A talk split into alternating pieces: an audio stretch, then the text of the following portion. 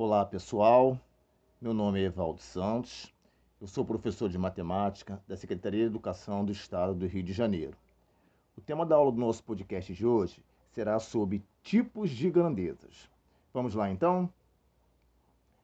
Bom, nosso objetivo nessa aula é fazer com que você compreenda a ideia de proporcionalidade inversa entre duas grandezas proporcionais. Para isso, vamos usar de exemplos para que seja mais bem entendido por você. Vamos lá então? Exemplo 1. A confeitaria Bolo Bom resolveu montar uma tabela para saber quantos bolos produz por hora, que são preparados em uma semana de trabalho. A tabela está disponibilizada no material de vocês e é a seguinte: horas trabalhadas, 3 horas, quantidade de bolos, 6. Horas trabalhadas, 6 horas, quantidade de bolos, Y. Horas trabalhadas, 9 horas, quantidade de bolos, 18. Horas trabalhadas, X, quantidade de bolos, 24 horas trabalhadas, 15, quantidade de bolos, K. Primeiro passo. Para descobrirmos as incógnitas que estão faltando, é necessário descobrir a lógica ou fazermos uma análise proporcional. Veja só. Podemos dizer que 3 sextos é igual a 6 sobre y, ou seja, se foram trabalhadas três horas, foram produzidos seis bolos. Então, se foram aumentadas as horas de trabalho, ou seja, de três para seis horas, a quantidade de bolos também será aumentada. Nota-se também que a razão é diretamente proporcional entre as horas, logo também será entre os bolos. Segundo passo Aplicando a regra de 3 simples, aqui fica assim: 3 sextos igual a 6 sobre y. Ficamos com 3y é igual a 6 vezes 6. 3y é igual a 36. Aplicando a operação inversa da multiplicação, vamos ter y é igual a 36 dividido por 3. y é igual a 12 bolos. Terceiro passo. Agora vamos determinar com quantas x horas foram produzidos 24 bolos. 9 sobre 18 é igual a x sobre 24.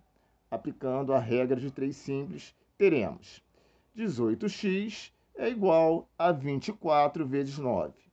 18x é igual a 216. x é igual a 216 dividido por 18. x é igual a 12 horas. Quarto passo. Vamos determinar agora quantos bolos são produzidos em 15 horas. Para tal fato, vamos arrumar as contas. Notamos que as razões são diretamente proporcionais, portanto, aplicaremos a regra de três simples posteriormente. X sobre 24 é igual a 15 sobre k. No passo anterior, determinamos x igual a 12. Logo, iremos substituir esse valor na expressão. x sobre 24 é igual a 15 sobre k. 12 sobre 24 é igual a 15 sobre k. 12k é igual a 24 vezes 15.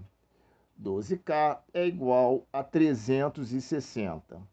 K é igual a 360 dividido por 12. K é igual a 30 bolos. Exemplo 2. A lavadora de roupas de Pedro quebrou e não existem mais peças para seu conserto. Por isso, terá que comprar outra nova. Pedro então resolveu fazer uma pesquisa de preços em lojas físicas e virtuais, procurando o modelo desejado com preço mais adequado para o seu orçamento. Por isso, fez uma tabela inicialmente com os seguintes valores das parcelas: número de parcelas e valor das parcelas. Número de parcelas igual a 2, o valor das parcelas em reais é igual a 900. Número de parcelas igual a 3, o valor das parcelas em reais é igual a 600. Número de parcelas igual a 4, o valor das parcelas em reais é igual a 450. Número de parcelas igual a 5, o valor das parcelas em reais é igual a X. Pergunta-se: Pedro pagará em grandeza inversa ou diretamente proporcional? E se ele decidir parcelar em cinco vezes, quanto será o valor da parcela? Vamos à solução? Através dos valores das parcelas, é fácil notar que eles não são diretamente proporcionais entre si. Logo, são grandezas inversamente proporcionais. Agora, para a determinação de x, usaremos a ideia de grandeza inversa como fora classificada antes. 5 sobre 4 é igual a 450 sobre x. Aplicando a regra de 3, vamos ter 5x é igual a 450 vezes 4. 5x é igual a 1.800. x é igual a 1.800 dividido por 5. x é igual a 360. Assim, se Pedro decidir comprar a lavadora de roupas no plano de cinco parcelas, cada uma sairá no valor de 360 reais. Bom, pessoal, essa foi a aula do nosso podcast de hoje. Espero que vocês tenham gostado e até a nossa próxima aula então.